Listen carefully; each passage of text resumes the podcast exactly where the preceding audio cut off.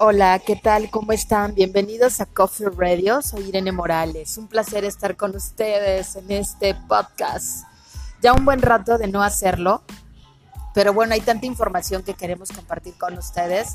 En nuestra sección primeramente de política, que no queríamos hablar de eso, pero pues ya saben ustedes que es así como que importante por todo lo que está pasando. En nuestra sección de lo que está pasando en el mundo, no política, digamos de lo que está pasando en el mundo pues realmente no es nada agradable la situación que estamos viviendo. La inflación y el encarecimiento de los productos aquí en América Latina nos está pegando fuertísimo.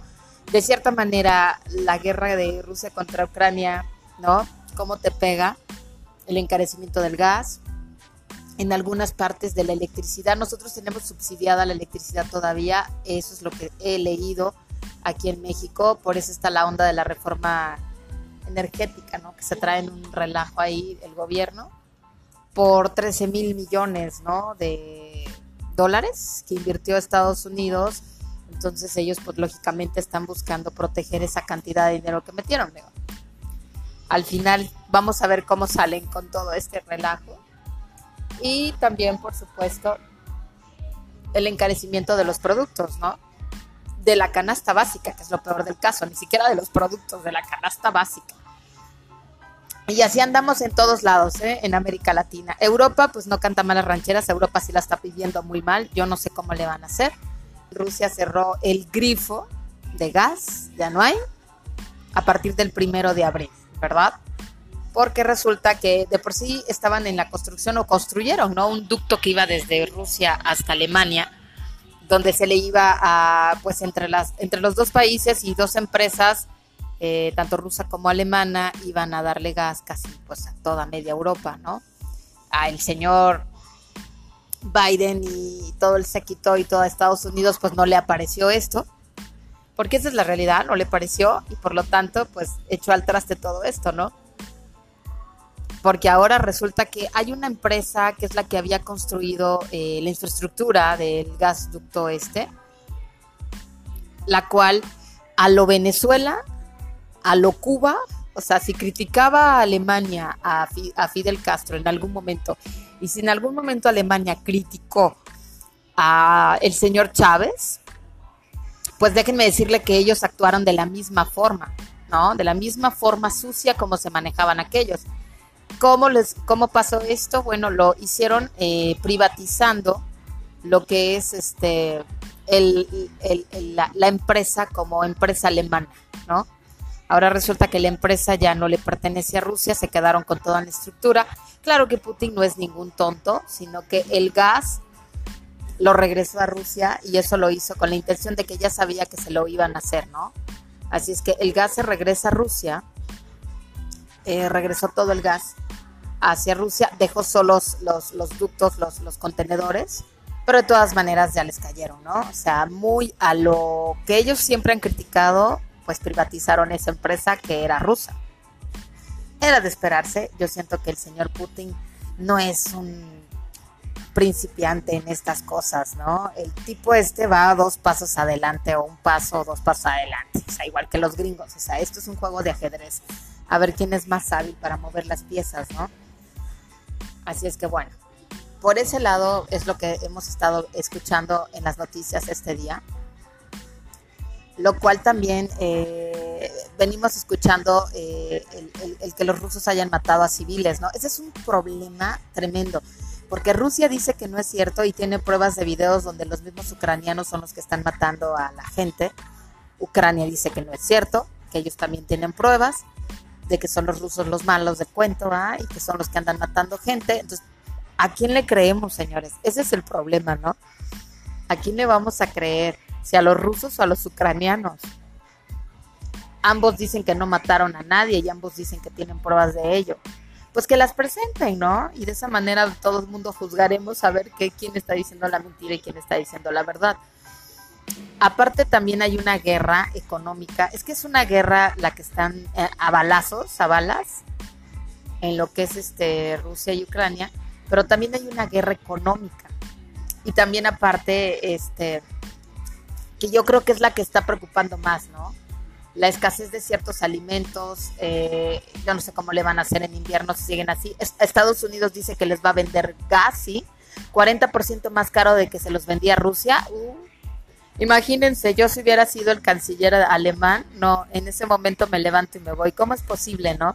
Estoy comprando el gas a un precio, me haces hacer todo este desmadre contigo, o sea, ya le metimos sanciones hasta más no poder al señor Putin Ahora dices tú que me vas a ayudar, no te preocupes, yo te vendo gas, te lo voy a vender 40% más caro como creo que, te lo vendía Putin, ¿no? Realmente eso es así como que ya no sabes si reír o llorar, pero para los europeos va a ser una onda de llorar, porque la situación se les está poniendo complicada económicamente. Y ayer todavía leí de que el Parlamento Europeo acaba de sancionar a, pero bueno, por todas partes, o sea, no se puede hacer negocios con Rusia, como quien dice, ¿no?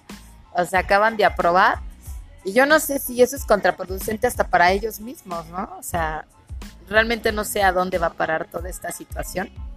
Al final, ¿quién es el que va a ganar? ¿No? Porque no sabemos quién va a ganar esta, esta, esta guerra, la verdad.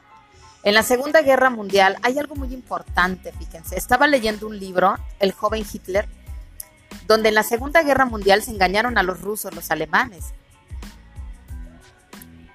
Hitler le había dicho que iba a invadir Polonia, ustedes se acuerdan, en el 39, cuando empezó todo el desmadre, perdonen mi francés, de la Segunda Guerra Mundial. Hitler le había dicho que iba a, invadir Polonia y le había prometido 20 mil cosas a Stalin en ese momento, ¿no? Pero resulta que los planes de Alemania no eran eso. Los planes de Alemania eran invadir Moscú, invadir Rusia y apoderarse de todos sus recursos y apoderarse del país. Cosa que los rusos jamás se lo perdonaron a los alemanes. Al punto que es ahí. Si tú le preguntas, si haces una encuesta a la gente, ¿quién ganó la Segunda Guerra Mundial? La mayoría de las nuevas generaciones te van a decir que Estados Unidos. Irán. ¿Quién ganó la Segunda Guerra Mundial? La ganaron los rusos. Y si me vas a juzgar, ve e investiga y vas a ver quién ganó la Segunda Guerra Mundial. Hay una entrevista que yo les quiero compartir, pero no sé si Facebook me lo vaya a, a bloquear, porque la entrevista está excelente. Es una entrevista que le hacen a, un historiador argentino donde te explica cómo la segunda, la historia de la Segunda Guerra Mundial que te han explicado en el colegio no es nada que ver con la realidad y cómo te han visto la cara estas personas y cómo los juicios de Nuremberg no sirvieron para un carajo, ¿eh? Todo fue un show y una pantomima que nos hicieron creer, porque realmente a quienes juzgaron fueron a quienes no les importaban a ellos. Pero los grandes científicos eh, rusos, pues se los repartieron entre ellos. Unos se fueron a Moscú, otros se fueron a Estados Unidos y a otras partes del mundo. Tan es así que uno de los dirigentes de la NASA, pues era uno de los grandes nazis más asesinos que se puedan ustedes imaginar, que estuvo a cargo de la NASA hasta el cincuenta y tantos que falleció, ¿no? Eh, cuando los rusos, este, también te habla este cuate de cuando los rusos fueron a, mandaron a Laika, ¿se acuerdan? La perra al espacio, y creo que también mandaron a un, a un hombre hacia el espacio, ¿verdad? Ellos le llevaban la carrera ganada en, esa, en ese aspecto a los gringos, a los yankees ¿no? Y cómo la pantomima que hicieron estos cuates, eh, eh, contratando a un director de cine de Hollywood para hacerles creer al mundo que habían ido a la luna, no habían ido nunca a la luna. Simplemente porque estaban enojados porque ellos dijeron, bueno, ¿qué pasa? ¿no? O sea, que resulta que nosotros nos traímos a los científicos alemanes tontos y los rusos se llevaron a los buenos, ¿o qué onda? Y no iban a permitir ellos que les fueran a ganar la, la, la guerra espacial, ¿no? Así es que ellos inventaron. Esta, entrevista está muy buena porque como dice este, este tipo, eh, es cierto que hay que escuchar las, las, las noticias que te están diciendo, ¿no? Pero hay que investigar, digo, no te vas a creer todo el cuento, ¿no? Pero siempre es bueno escuchar ambas historias. Ustedes no se enfrasquen en estar escuchando solamente a CNN, a NBC, a Univision y a los medios de comunicación de aquí de México. Hay que también escuchar a los rusos, ¿no? Y a los alemanes y a las otras periódicos, porque de esa manera te haces como una idea más amplia de lo que está pasando. Pero esta entrevista es buenísima. Voy a tratar a ver si no la borran y la voy a subir, porque ellos te hablan realmente quiénes eran los alemanes, puestos por quiénes, y cómo Hitler en algún momento se hizo como un mito de que no murió, y parece ser que efectivamente no murió y se fue a la Patagonia y murió, pero en Uruguay y ya de una persona ya mayor, ¿no? ¿Y cómo te vieron la cara con los juicios de Nuremberg, vuelvo a repetir? ¿Y cómo te vieron este, la cara con toda la historia contada, mal contada? Pero bueno, esa es ahorita en la política que estamos ahorita viviendo, cómo se vuelven a repetir ciertos patrones de la Segunda Guerra Mundial, se vuelven a repetir otra vez los mismos patrones, otra vez en estos últimos en esta última guerra que estamos viviendo, ¿no? Y donde pues entre las patas están llevando a la economía, que a lo mejor es lo que traen entre manos. ¿No? Y tenemos que prepararnos con la economía como está, porque no sabemos qué es lo que pueda eh, pasar, ¿ok? Quiero agradecer muchísimo a todos los que siguen la página de Coffee Radio en Facebook. Ustedes pueden ir a Facebook y Coffee Radio. Voy a poner el link. Y ustedes pueden seguir la página donde subimos música y subimos algunas de estas entrevistas, como esta entrevista que les estoy platicando y algunas cositas más. Así que muchísimas gracias a todos. Y fuera, fuera de México también tenemos gente que nos escucha. Les que un saludo, Ricardo, allá hasta San Salvador. Por cierto, hablando del Salvador, felicitaciones a Nayib Bukele. Qué bárbaro, ¿eh? el presidente. Ahora sí le dieron la guerra a las maras. ¿eh? Le dieron la guerra a las maras en el aspecto que, el señor Bukele pues prácticamente bajó los, los índices de, violencia después del, del, hace como dos fines de semana, ¿no? Que mataron en un solo día 60 gentes, una onda así, un centenar de gentes que mataron y el señor les ha puesto la mano dura, pero ahora sí, la mano dura en serio y felicitaciones a Nayib Bukele porque yo creo que es el único modo, la verdad. Los derechos humanos están brincando y, la OTAN y bueno, no la OTAN, la OEA, perdón. Este, pero yo creo que Nayib Bukele va a seguir con su línea y no lo van a hacer ni para atrás ni para adelante, ¿no? Él va a seguir con ese con ese plan, pero realmente lo, lo bueno es que el pueblo lo apoya porque lo están apoyando, ¿no? Así es que saludos Ricardo, yo sé que tú eh, este aparte de ser de ese país, bueno, eres como que afín al partido Nuevas Ideas, que es el cual pertenece a tu presidente, y muchas felicidades. Aquí en México ya quisiéramos a tener a Nayib Bukele, creo que nos iría muchísimo mejor. También quiero, quiero este, saludar este, a toda la gente, bueno, de Cuernavaca, eh, del Estado de México, de la Ciudad de México, de Puebla, muchísimas gracias por estar al pendiente de, Coffee Radio.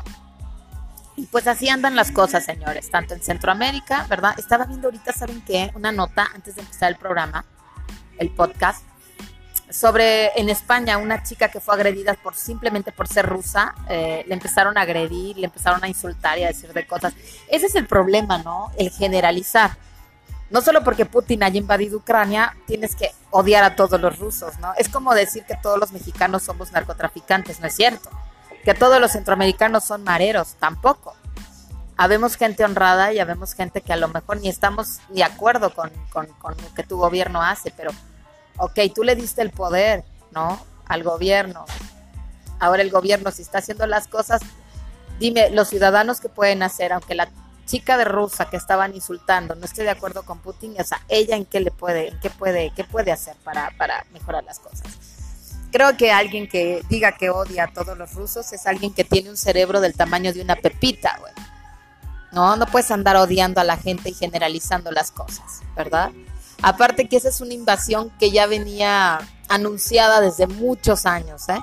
O sea, Putin no se levantó una mañana tomando su café y pensar y decir, oh, sí, hoy no tengo nada que hacer, hoy voy a invadir Ucrania, ¿no? O sea, no, tampoco. Esto ya viene de mucho atrás.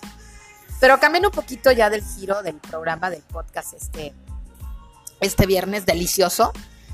Es, vamos a cambiar de tema y nos vamos a ir a nuestra sección de libros. ¡Eh! Los libros para esta semana. Y yo les quiero recomendar un libro que me encanta mucho, que se llama El juego de la vida con Florence Esquivel, Shine.